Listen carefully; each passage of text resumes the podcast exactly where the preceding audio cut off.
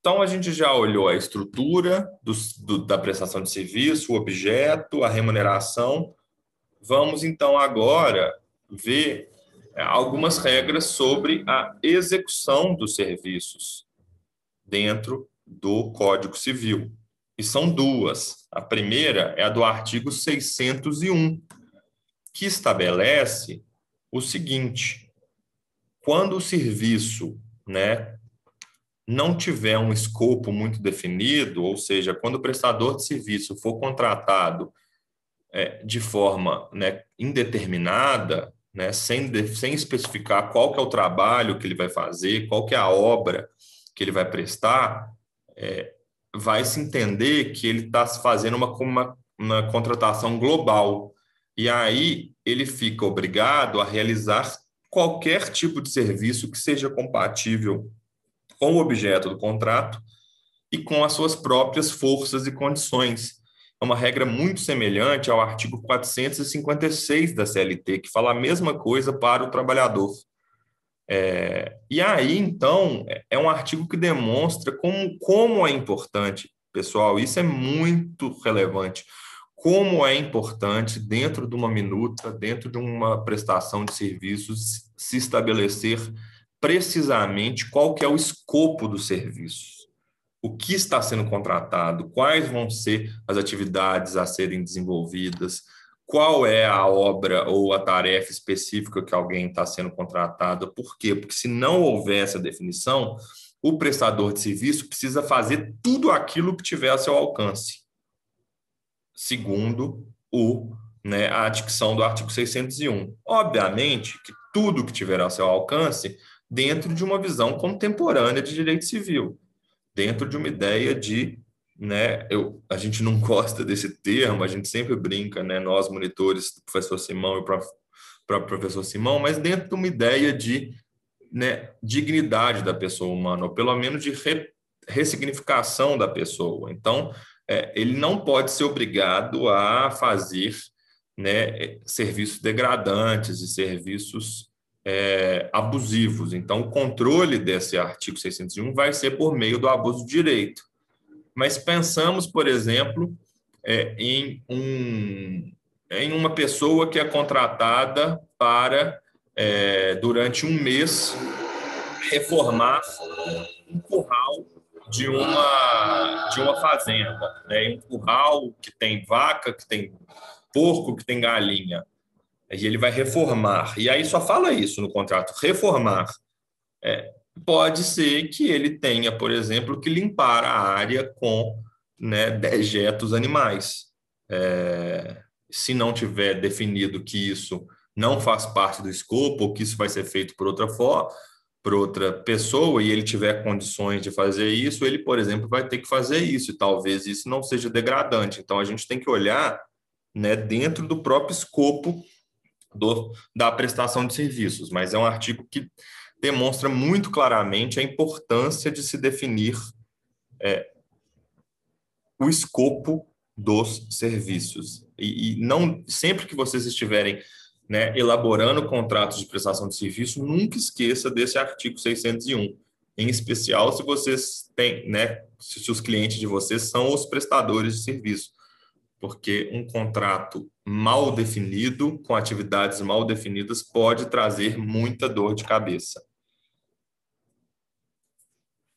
O outro artigo que trata mais da ideia de execução é, da, do contrato de prestação de serviço, e que é um artigo que claramente demonstra a ideia de personalidade, né, da natureza personalíssima do contrato de prestação de serviço, é o artigo 605 do Código Civil, que estabelece que não é, né, estabelece uma vedação da cessão de posição contratual dentro da prestação de serviços.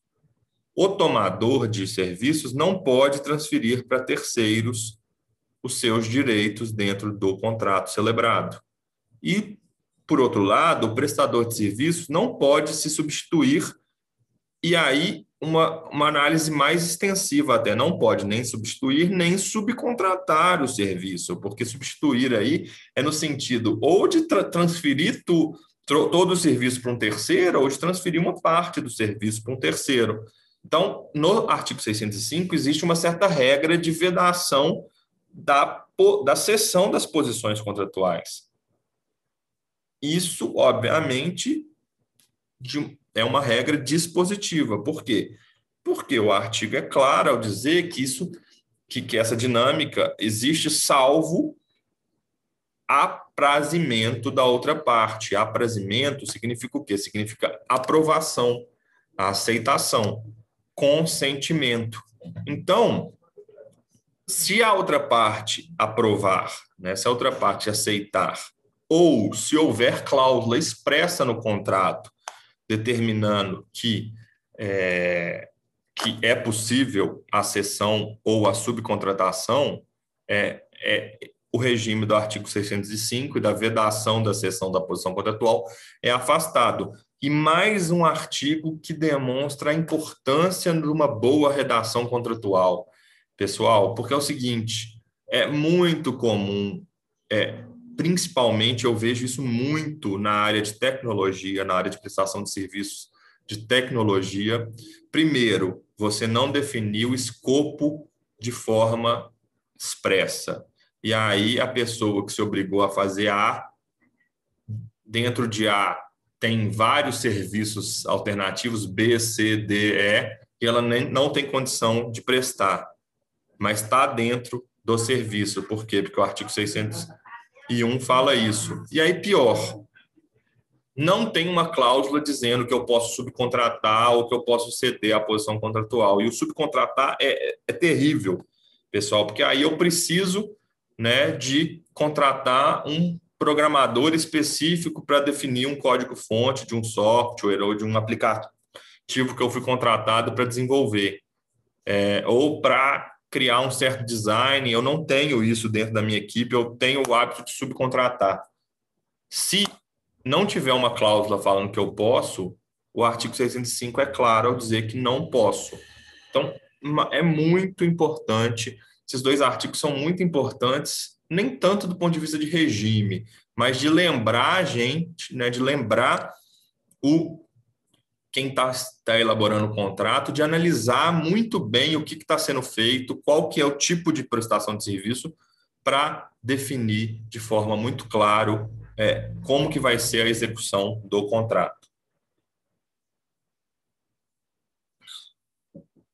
Ultrapassada, então, essa questão da execução do contrato, a gente vai trabalhar, passa a trabalhar agora os artigos relacionados com o prazo e a extinção do contrato de prestação de serviços. Em relação ao prazo, os dois artigos muito importantes são os artigos 598 e 600 do Código Civil. O artigo 598 vai estabelecer, é, trazendo uma regra bem antiga de direito romano é, e que vem sendo né, recepcionada pelas diversas legislações, que o contrato de prestação de serviço não pode ter prazo superior a quatro anos. E, e que esses quatro anos é, são, inclusive, limitativos de uma obra. Então, ou de uma tarefa específica. É, então, é, o artigo vai ser claro ao dizer que, mesmo que eu define uma, uma, uma tarefa específica, é, pintar um quadro, contratei alguém para pintar é, um quadro né, de uma, de uma, digamos assim, de uma paisagem de uma fazenda que eu tenho. E essa pessoa fica um, dois, três, né, três anos e meio você vai precisar pedir para que ela termine esse quadro, porque ultrapassados quatro anos, há uma ideia de ineficácia. Né? Então, as disposições contratuais, segundo o artigo 598, né, é, não é uma questão de nulidade do contrato, é uma questão né, na, na, na escada pontiana que a gente tanto trabalha, que é tão importante que a gente tenha o domínio, né, existência, validade eficácia, o artigo 598 é um artigo que né, encobre a, a eficácia do contrato de prestação de serviços que for celebrado ou que durar mais de quatro anos. É um artigo que, que causa uma certa estranheza, né? E que, por exemplo, é bastante combatido pelos empresarialistas, inclusive com a aprovação do enunciado, enunciado 32 da primeira jornada de direito comercial do Conselho da Justiça Federal, essa é jornada de direito comercial, não é de direito civil, que ela, elas são mais recentes, a de direito comercial. Eles aprovaram um enunciado é, estabelecendo que nas relações empresariais esse prazo máximo de quatro anos não se aplica. É, e há uma grande discussão se não se trata de um verdadeiro artigo, né, um artigo é, cogente, uma norma que não é dispositiva, que é cogente por ser uma norma de ordem pública. Né? E aí eu, eu lanço mais uma discussão, que é o seguinte: esse prazo aqui não pode, né, o, o artigo fala, não poderá convencionar por mais de quatro anos. Isso é o prazo do contrato ou isso é a durar, né, o prazo do contrato, mesmo que seja a obra, né? Ou eu posso, por exemplo, estabelecer dois anos, depois prorrogar por mais dois. Eu não posso é contratar mais de quatro anos. É, me parece que, que, que é inclusive para essas hipóteses de renovações periódicas, mas o fato é que é um, contra, é um artigo que, que causa uma certa é, né, uma certa interesse, assim, uma certa dúvida na gente. É, e aí tem essa discussão, né? O, o, enunciado 32 da Jornada de Direito Comercial fala que nas relações empresariais não vão ser não vão se aplicar. Tem muita gente que defende que só se aplica em caso de, né, de prestação de serviço de pessoa física, de pessoa jurídica, até alargando, não é nem só na relação contratual, é nas pessoas jurídicas, isso é afastado, e outros professores que entendem que não, que é, um, né, que, que é prazo, e prazo é, é ordem pública. É, então fica aí essa, essa discussão sobre esse artigo.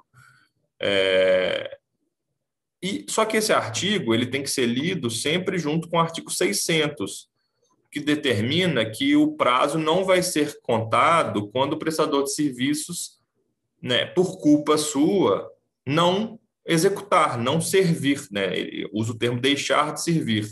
Então, eu não eu não, né, é, eu não vou computar é, o, o, pra, o, prazo né, de, de, quatro anos, se, se o, o prestador de serviços abandonou a obra, se o prestador de serviços está atrasando a, a, obra aqui, né, gente? Não, não, eu já falei algumas vezes, é bom fazer um parênteses, não no sentido de obra de engenharia, que a gente já tratou o contrato de empreitado, aqui obra no sentido de tarefa, tá?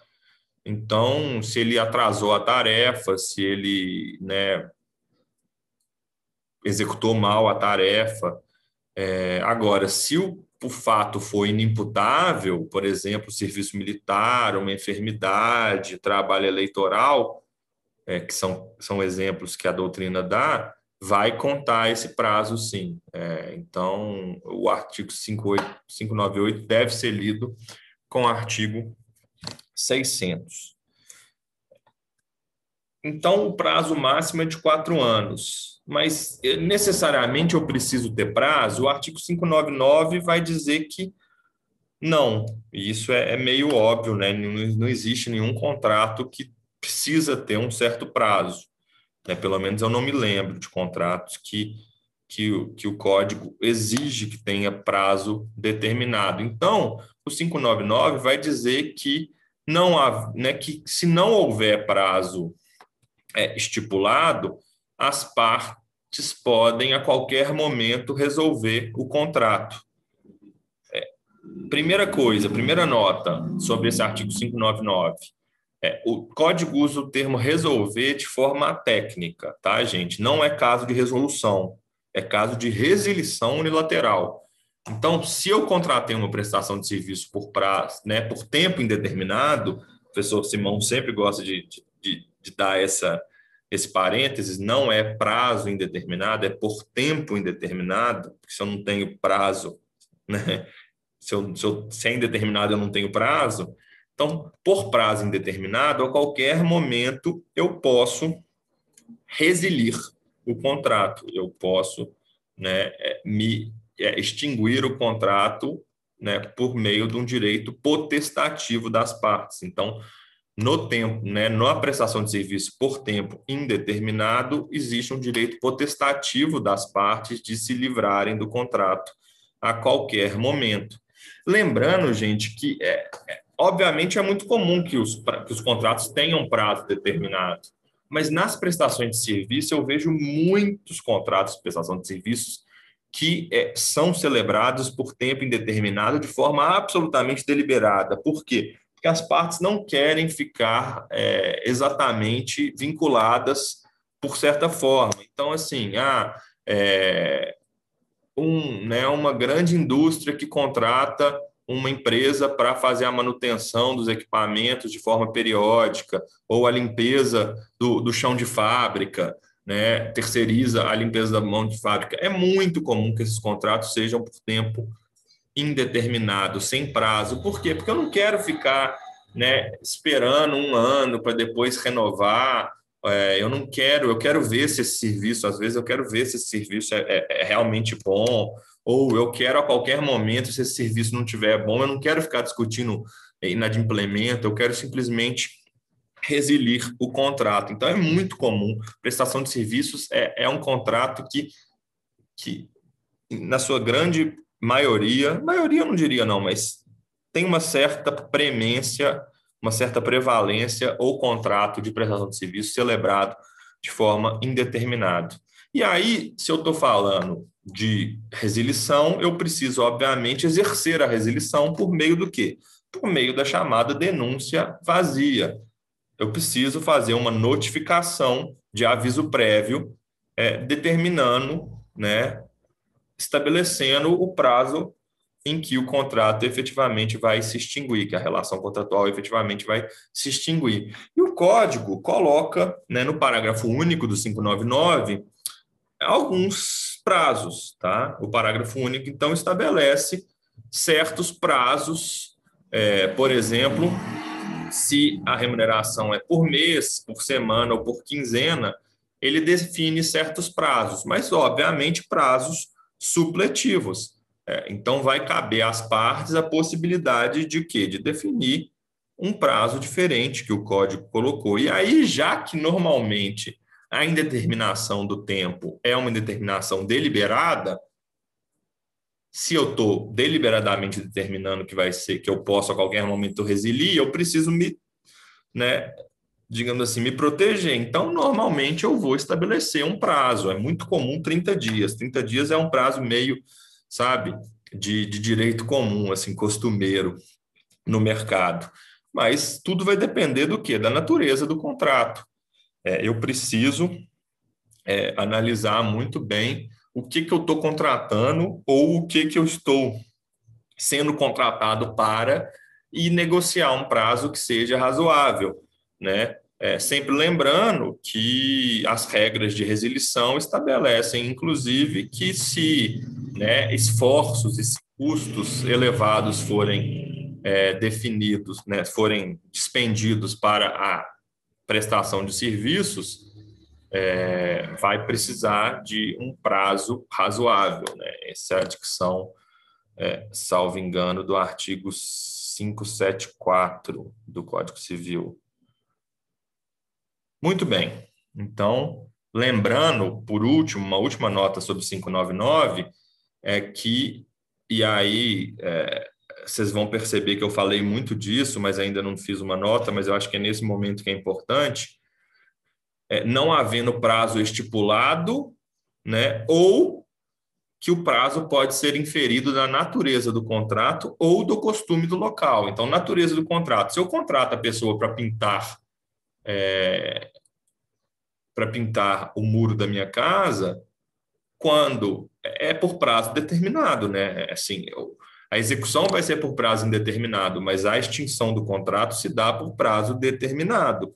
Eu estou, de certa forma, vinculando a execução do contrato a uma certa obra, né, a uma certa tarefa. Então, eu não posso né, simplesmente né, resiliar o contrato nesse caso. Me parece que seria um abuso de direito resiliar o contrato nesse caso. Ou então pelo costume do local. E aí, eu falei costume do lugar, costume do local várias vezes. Por quê? Porque eu, a prestação de serviço é um, é um contrato bastante costumeiro, né?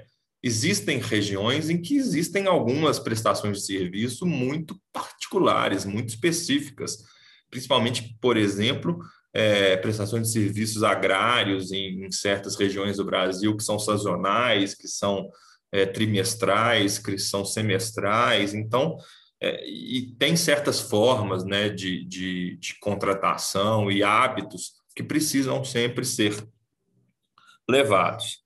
Muito bem.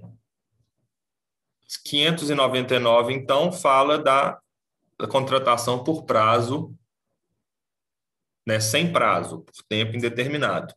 O 602, por outro lado, vai falar sobre a prestação de serviços celebrado por tempo certo ou por obra, por tarefa específica, por tarefa determinada. E aí, se eu estou falando de prazo fixo ou tarefa ou uma certa obra, eu tenho, pelo artigo 602, um, que o prestador de serviços não pode abandonar a prestação de serviços a hora que quiser. E dois, o tomador de serviços não pode simplesmente demitir ou despedir ou querer extinguir o contrato, resilir o contrato de prestação de serviços a qualquer tempo. Quando eu estabeleço um prazo ou uma certa tarefa, a vinculação é dentro desse certo prazo ou dentro de certa tarefa. E aí, é, a prestação é, só vai poder ser né, extinguida vou botar esse termo mais genérico, de, dentro de certas hipóteses. Por quê? Se a prestação for encerrada pelo prestador de serviços antes do fim do prazo ou antes da conclusão da tarefa, é, ele está inadimplindo o contrato. E por isso ele tem, segundo o parágrafo único, ele vai ter o direito de receber a remuneração dele até o momento né, da rescisão, todas as todas as a remuneração vencida até o momento da do encerramento da prestação de serviço sem justa causa vai ser devido, mas o prestador de serviços deve pagar perdas e danos, deve indenizar o tomador de serviços. Essa mesma ideia vai acontecer quando? Quando tiver resolução pelo tomador, ou seja, quando o prestador de serviços for despedido por justa causa. Então, se ele se, se existe uma causa para a extinção, para a resolução do contrato, porque se, se tem justa causa, eu estou falando de inadimplemento, então eu vou estar tá falando de é, de resolução. E aí as consequências são as mesmas. O, o, prestador tem direito de receber a prestação vencida até um certo, até o vencimento, né? Todas as prestações vencidas, mas ele vai ter que pagar as perdas e danos eventualmente sofridas pelo tomador. E aí, justa causa, né, gente? É a ideia de inadimplemento, a ideia da famosa denúncia cheia precisa ter um motivo, por exemplo, dissídia na execução de serviço, atrasos reiterados na, na entrega de certos serviços, é, a subcontratação não autorizada, etc., etc. São exemplos, por exemplo, né, de, de, de, hipóteses de resilição, de, de resolução, desculpa. É, e aí, o 603 vai falar vai, vai, vai dar um, um outro um outro tratamento. Se lá em cima eu estou falando de ou abandono da obra pelo tomador, pelo prestador, ou resolução do contrato pelo tomador, no 603 é, vai ser dito o seguinte: se o prestador de serviços é demitido sem justa causa, ou seja, se o tomador deseja que o prestador de serviço pare de prestar o serviço, né? Busca uma resilição, mas uma resilição imotivada, ou seja, um despedimento sem justa causa, o tomador ele precisa pagar toda a remuneração vencida e além de pagar toda a remuneração vencida, ele precisa pagar 50% de toda a remuneração que deveria ser paga até o fim do contrato. Então, o 602 trabalha com a ideia de resilição pelo prestador de serviços ou é, resilição imotivada pelo prestador de serviços ou resolução motivada pelo tomador de serviços. O 603 vai dizer o quê? Vai, vai, vai tratar do regime da resilição imotivada pelo tomador do serviço. Ele vai ter que pagar a remuneração vencida e mais 50% da vincenda. Numa ideia de quê? Numa ideia de que ele tem que pagar os danos emergentes, o que, que já ficou para trás, e os lucros cessantes. E aí tem uma tarifação, tem uma taxa que é o quê? 50% da remuneração lá na frente. O Código Civil estabelece uma certa multa, né? É, uma certa indenização pré-fixada dos lucros cessantes. E aí, de novo, é, nas relações empresariais, entende-se que esse, essa metade do que lhe tocaria, a metade da, da, das parcelas vincendas, na verdade, é um parâmetro mínimo, é, sendo que os, os contratantes podem pactuar um valor diverso, é a dicção do enunciado 33 da primeira jornada de direito comercial é, do CJF. Então, a gente trabalhou todas essas hipóteses, e aí o 607, que é um artigo que me parece até bastante dispensável, ele vai categorizar e trazer as diversas hipóteses de extinção do contrato de prestação de serviços. E aí ele mistura tudo numa, num, num artigo só e me parece um artigo confuso. Por quê? Porque ele vai dizer que a, né, que a prestação de serviços vai se encerrar com a morte de qualquer uma das partes. Por quê? Porque é um contrato personalíssimo. Pelo encerramento do prazo, né, pelo fim do prazo, pela conclusão da tarefa, pela resilição com aviso prévio, por inadimplemento de qualquer uma das partes, ou seja, no caso de resolução, e ainda pela impossibilidade de continuação, que deve ser motivada por força maior, ou seja, pela impossibilidade absoluta do serviço.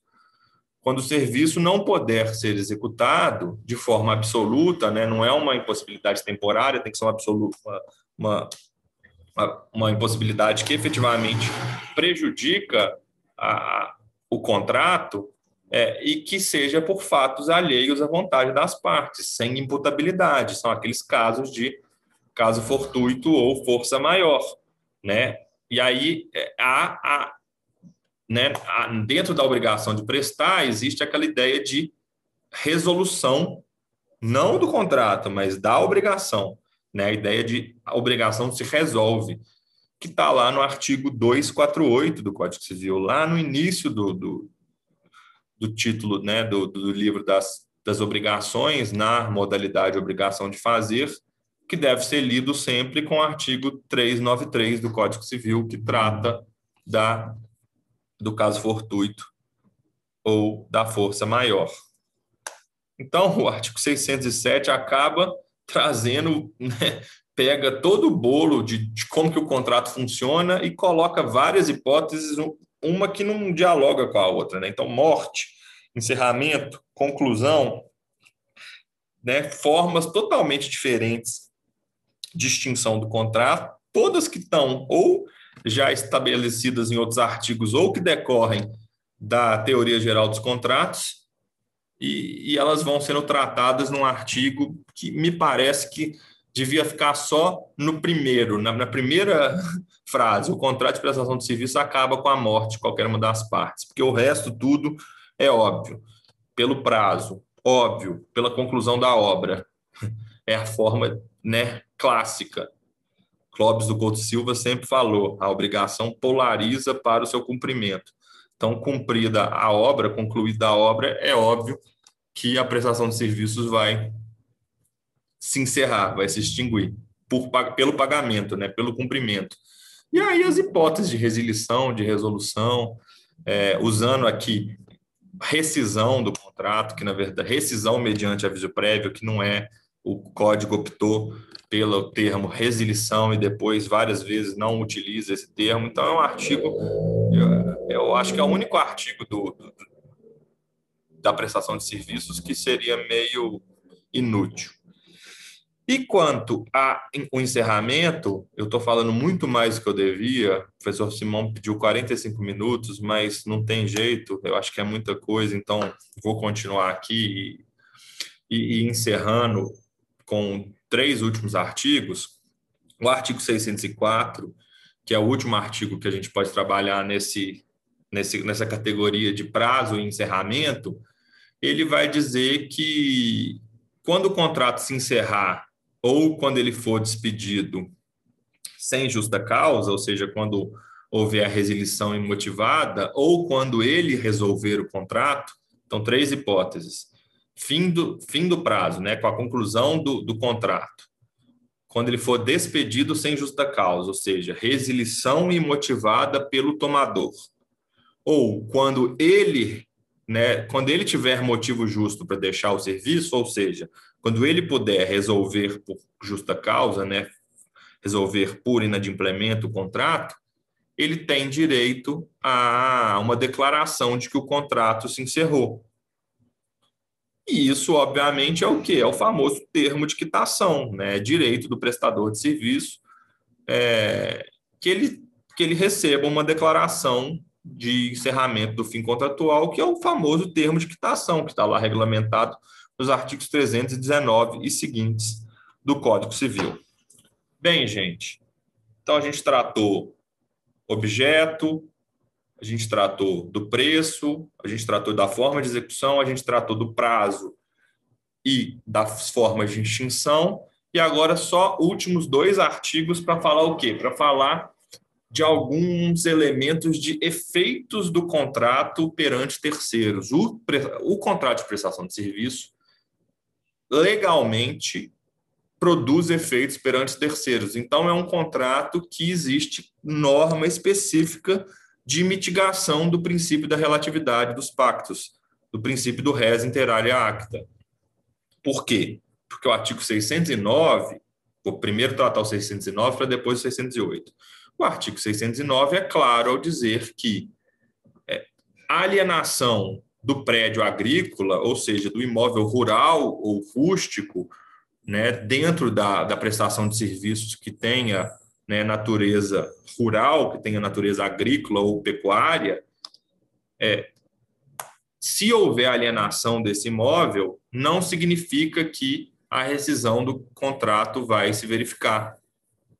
O prestador de serviços, nesse caso, tem a opção de continuar com essa prestação de serviços.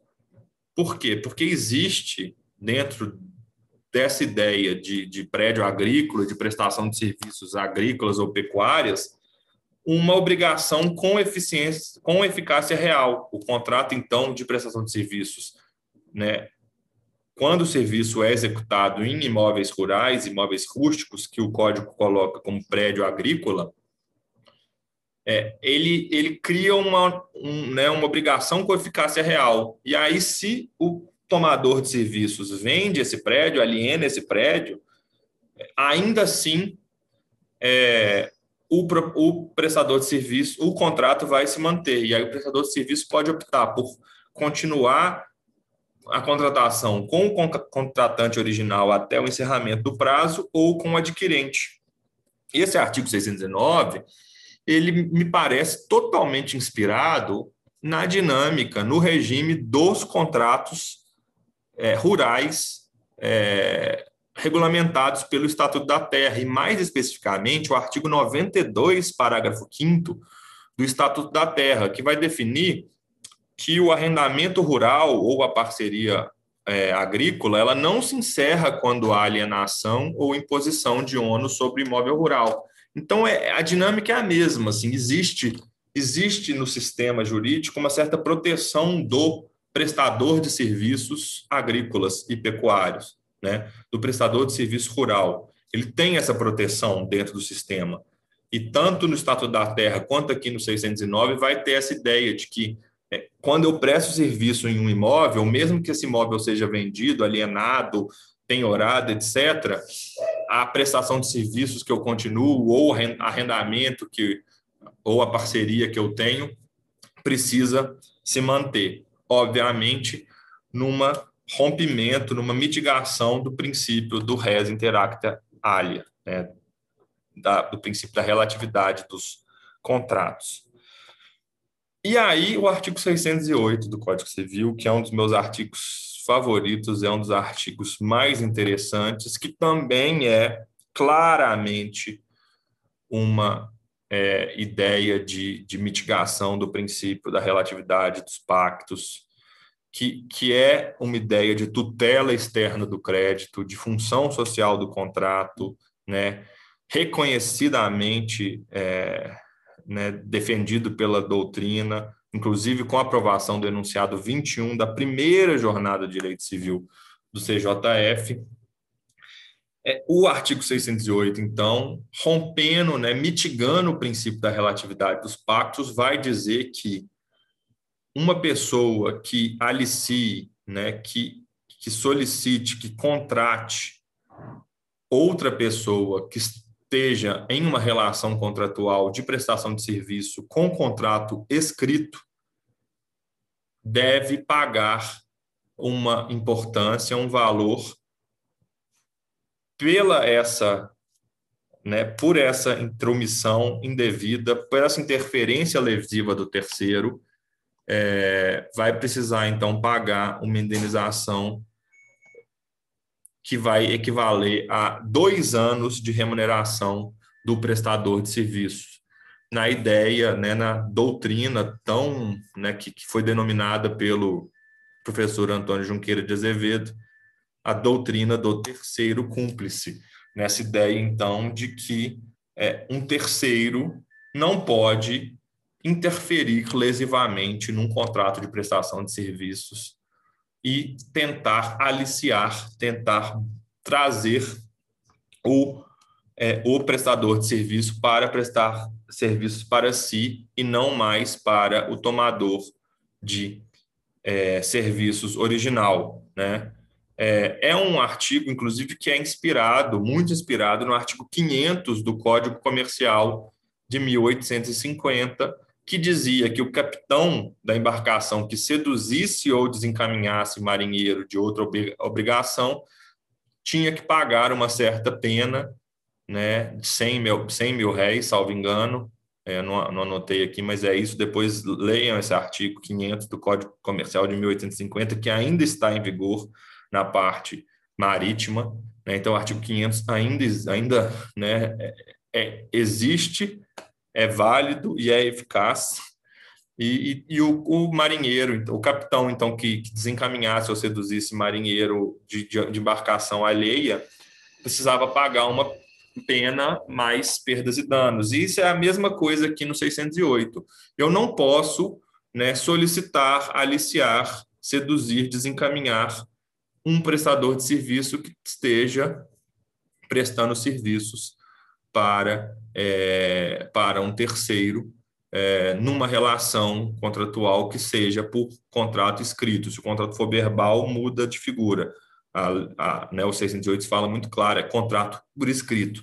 E aí, 608 sempre traz à tona um caso que a gente até tratou no semestre passado, que é o famoso caso do Zeca Pagodinho, que prestava serviços é, para Nova Skin, né, uma campanha né, da campanha Experimenta, quando a Skin Cariol mudou a sua cara e trouxe uma marca nova que chamava Nova Skin. Então, ele sempre foi um garoto propaganda da Brahma, é, celebrou esse contrato de, de propaganda com a Skin e poucos meses depois a Brahma o alicia, o chama, né, o contrata para fazer uma propaganda é, para a Brahma, um, a propaganda Amor de Verão, em que ele até ele não só rompe com o contrato com a Nova Skin e vai para a Brahma, como ele até, de certa forma, difama a Brahma. Esse caso é, é um caso que qualquer livro né, mais contemporâneo vocês vão ver menção sobre ele.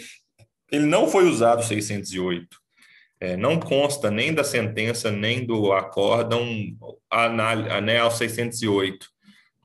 Eu acho que porque talvez, não sei se se tinha contrato por escrito, eu, eu nunca soube. Né? E todo mundo que gosta desse, desse artigo e gosta desse assunto fica especulando por que, que o 608 não foi utilizado. Mas o fato é que o caso não foi decidido pelo 608, e o caso depois até eu acho que nem chegou no STJ, porque foi feito acordo. É, mas é um caso clássico de inter, intromissão, interferência lesiva de terceiros, a famosa doutrina do terceiro cúmplice. E aí, pessoal, é, vai, né, quem interfere lesivamente nesse contrato precisa pagar uma verdadeira punição, uma verdadeira pena privada, né, por conta desse abuso, dessa interferência lesiva em terceiro, e essa pena vai ser dois anos da remuneração. Então, você pega a remuneração da pessoa, né, do, do prestador de serviço, pessoa ou empresa, né, porque isso também vai ser, né, a empresa de, prestadora de serviço também pode ser, né, cooptada, e aí você pega a remuneração e você vai ter que fazer um pagamento de pena de dois anos do, da remuneração. Então, o terceiro lesivo, o terceiro que, que vai lesar esse contrato, tem que pagar uma pena de dois anos para o tomador de serviços. E, além disso, segundo o artigo 602, parágrafo único do Código Civil, o prestador de serviços, além disso, ainda tem que indenizar por perdas e danos. Então, se um lado, o terceiro, né, terceiro que vai lesar o contrato precisa pagar essa verdadeira pena privada, que aqui eu não vou discutir dano, não vou discutir nada, é uma, é uma das, das né, dos principais exemplos de pena privada né, no, no Código Civil, uma verdadeira punição. Ele vai, então, o terceiro vai ter que pagar essa pena e o prestador de serviços, por ter abandonado o serviço, pode ser condenado a pagar as perdas e danos. E aí a doutrina coloca três exceções para essa hipótese de, de interferência lesiva de terceiro. Se o terceiro tiver né, se, se o prestador de serviço estiver dentro do prazo do aviso prévio, já sabendo que o contrato não vai ser prorrogado, ou seja, se o contrato é de um ano e, e estabelece que nos três meses antes precisa celebrar a, a renovação, a prorrogação do contrato. Ou se houver justa causa para desligamento, ou seja, o prestador de serviço tem três ou quatro meses que não recebe sua remuneração mensal. Nesses três casos, então, é, pode ser afastado, são os casos que a doutrina construiu de exceções a essa ideia de, ter, né, de da doutrina do terceiro cúmplice. É um artigo super interessante é, que traz essa ideia de, de uma verdadeira pena privada legal é, e que é, merece sempre a nossa atenção e nosso é, e as nossas considerações. É isso então, pessoal. Espero que vocês gostem dessa aula. É, falei um pouco mais do que, do que havia sido combinado, mas eu achei que, que precisava né, explicar bem certinho cada um dos artigos. E estou à disposição, né, semana que vem a gente começa né, a, o nosso, a nossa monitoria, e eu estou à disposição durante a nossa monitoria para fazer né, explicações e maiores considerações sobre o contrato de prestação de serviços. Um grande abraço a todos e todas e nos vemos aí nas próximas aulas.